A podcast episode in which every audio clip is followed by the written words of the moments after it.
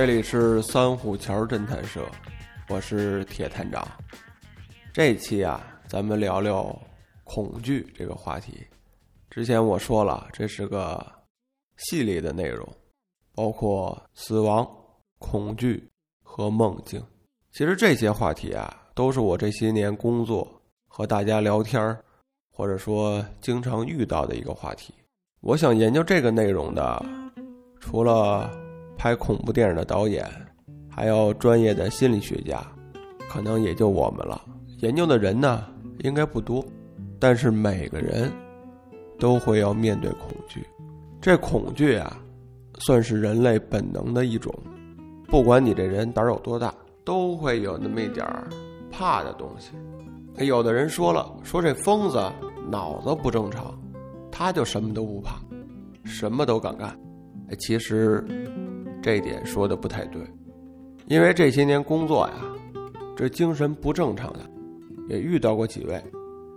这精神不正常呢，你办案的过程中就要去做精神鉴定，由这些心理专家们去鉴定一下，这个人到底是哪种级别，到底是装出来的，还是真的精神不正常。经这个专家给我解释啊，像这些精神不太正常的，多数都是后天。受到了刺激，或者说受到了惊吓，造成的，还有一部分呢，可能是因为一些疾病引起，这咱就不多聊了啊。今儿我就来说说最能引发我恐惧的两个点，一个呢就是监狱，这监狱呢，可能因为工作的原因常接触，但说实话，虽然说常接触，但也怕，特别是。听着一道道铁门的响，还有闻到这里面的气味，总感觉是不自在。每次问完话从里面出来，都能感觉到重获自由，感觉到外面的生活特美好。另一个最让我恐惧的点，就是这个洞穴。曾经呢，我出去旅行去广西，这个当地导游啊是自己请的。这导游呢带着我探洞，就往里走了这么五六十米的距离，我就不行了。一个呢是因为当时的装备不行，这洞穴里面进去以后空间特别大，而且还有山流水，里面呢能看到石钟乳。但是就因为这洞穴啊，面积空间特别的大，照明不是很好。当时进洞的时候都是自备的光源，带着手电。带着荧光棒这些东西进去了，大约也就走了七十多米，我就感觉不行了。一个呢是这个阴冷的感觉，另一个啊这洞穴里的道路啊特别的难走，因为这里面啊有积水，还有就是这洞穴里面你不知道都藏了什么动物，老能听见有奇怪的声音，像什么虫子爬。或者是蝙蝠之类的，有的能看见，有的你看都看不见，就在你身边这四周围转悠，就那感觉，甭提多诡异了。当时去的时候满心欢喜，还进这洞里头看看到底能遇见什么。等走了这么几十米之后，马上觉着不行，我就撤出来了。这是当年的一段经历。等后来，我就遇见了我这位朋友。就是咱们赤猴城市探险队的大辉，哎，我听他给我讲了讲封门村探地穴的经历。咱先不说这段经历有多瘆人啊，我就给您念叨念叨，您听听。这大辉一行人啊，玩这个城市探险，手里面呢就有这么几个探索的地点，俗称呢就叫探点儿。有这么一个地方，是在一个山区里面，是一个被荒废多年的小山村。但是这村子啊，年头可久了，据说是清朝时期的，后来还经历了抗战等等，一直沿用到前些年。哎，这村里的人啊，慢慢的外迁，村子才荒废了。大辉这一行人呢，知道有这么个地儿，还知道这村里啊，因为当年抗战挖过地道，就去了。目的呢，就是下这地道里的看看，到底传说中的地道是什么样。我们早期呢，都看过这个地道战、地雷战，经电影里看了，感觉这地道挺好玩。那时候看电影挺有意思的，像什么树洞啊、驴槽啊，全能隐蔽成这个洞穴的入口，从这儿钻下去，顺着地底下跑那么几十米，从那边又出来了。哎，电影里看着挺好玩，但谁都没去过。大辉这一行人呢，到了村里头，也不是那么容易就下到地道里。先就开始找，这挨家挨户的搜啊。后来呢，还真就找着了。但是你想啊，这地道可不是军用的防空洞之类的，它都是民间自己修的，比那个地下室的空间还小。而且，它是在山里挖的土石路。当年那个地道啊，都是民间各家各户自己挖的，用的工具不外乎就是铲子、锄头之类的，也没有什么机械化设备，所以这洞口呢比较小。而且这通道里面啊，也没有什么换气的设施。说白了，这地方。就跟一个大号的老鼠洞没什么区别，黑咕隆咚的，还都是土。大辉他们玩这个，一定是个勇敢者的游戏。我就是奉劝诸位一句：先说这地儿，你一般人找不着；即便说你找着了，说实话，我也不劝您下去。您要是没有这个专业的。装备、团队，或者说没有这个经验，那下去指不定会遇见点什么。这下去以后太危险，反正放我自己，即便我去了，到了洞口，我也就是看看，不见得真的下去。大辉他们呢，会有这个专业的防毒面具啊。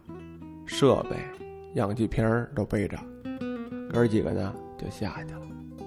这道里面啊，这地道里头越走越窄，等到了最后，哥几个四足着地，爬着往里走。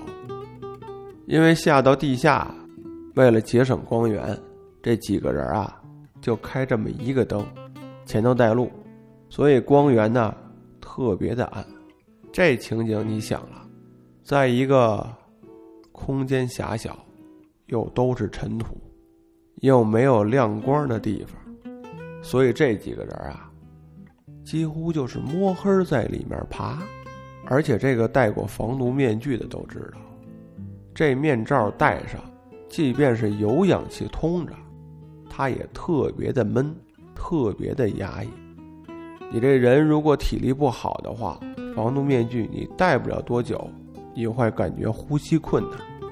所以在这种环境下，不光是负重、氧气稀薄，就可想而知这个难度和风险性了。反正这活儿搁我，一般是不会冒险去的。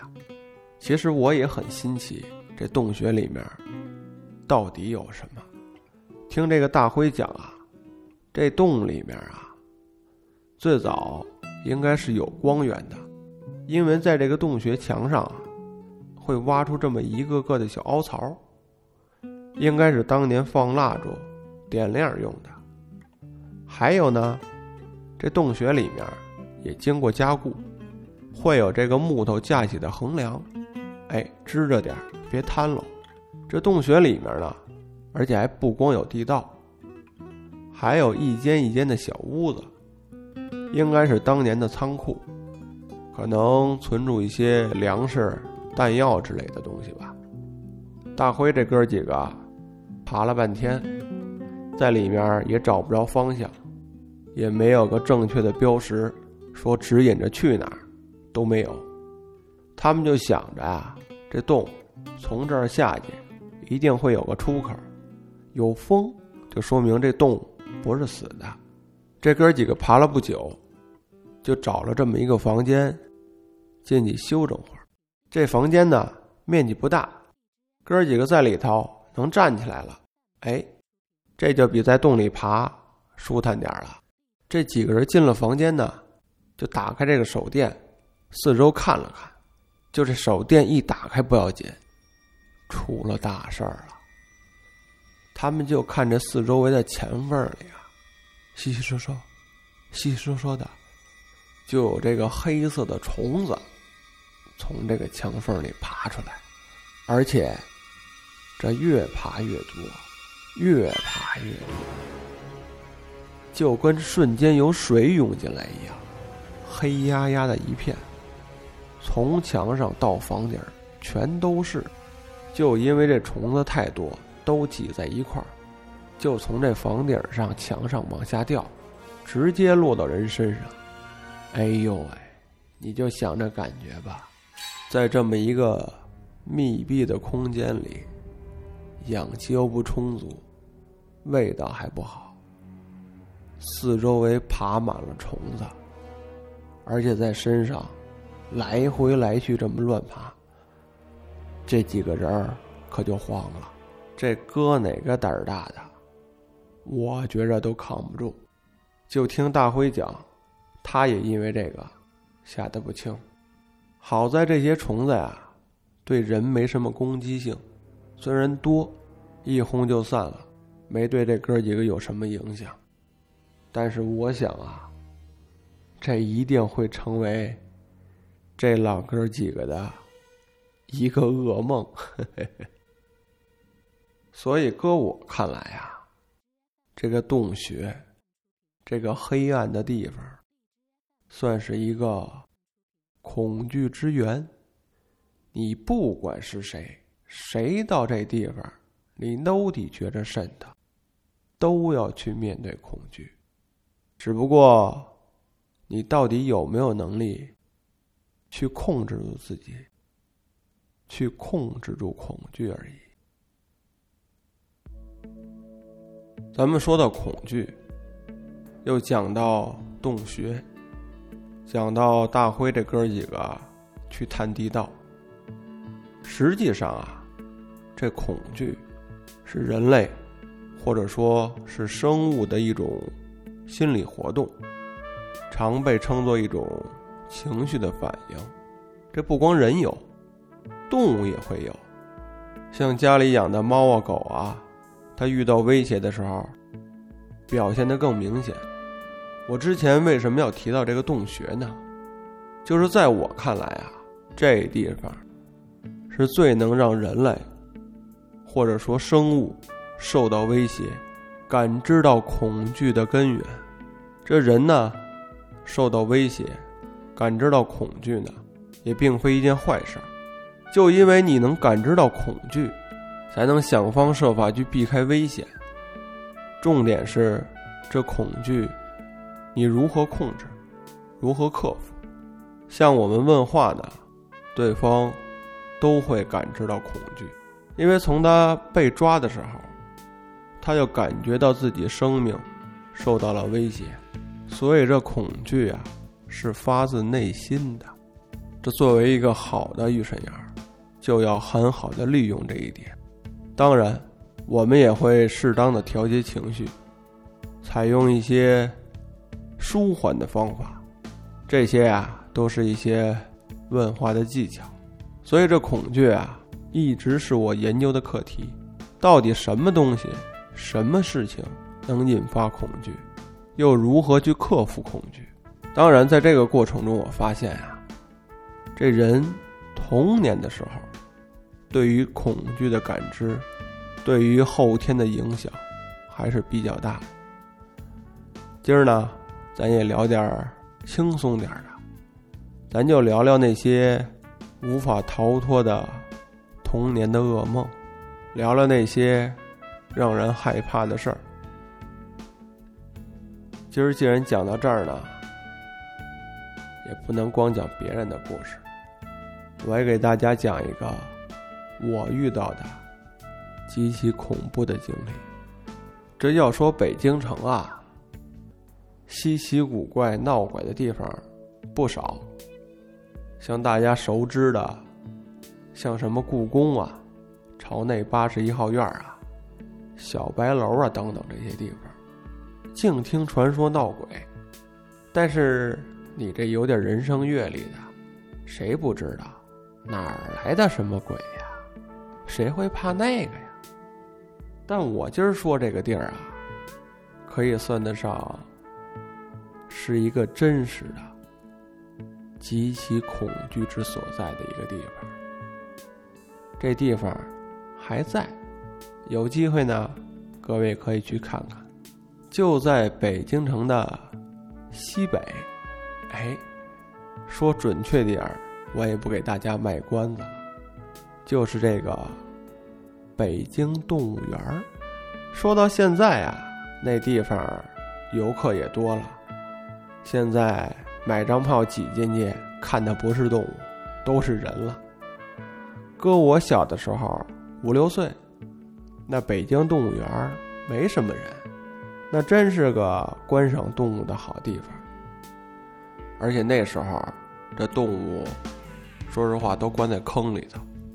这没去过的朋友不知道，这北京动物园里面有什么猴山啊、熊山啊、狮虎山，你甭听着都叫什么山，感觉都挺高的。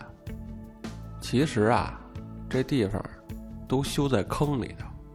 就拿这个猴山跟大家说一下，它呢就是在平地挖这么一个七八米的大坑，然后坑中间呢。有那么个石头的假山，把这猴啊就扔里头放着。这游客呢，以上视架往下看，能看这猴啊在山上爬来爬去的。你看这一群猴在猴山里头玩玩闹闹的，挺好玩。其实这些动物啊，都是被搁到坑里养的。当年你这看呀，这里面连棵树都没有，全都是石头。现在想一想，这些动物。也挺可怜的。我说这恐怖的地方呢，一共有这个三处。为什么说这地方恐怖呢？其实啊，不光是我，很多当年的孩子都在这儿被吓得过。我呢，先给诸位说到这儿，咱们下回再讲。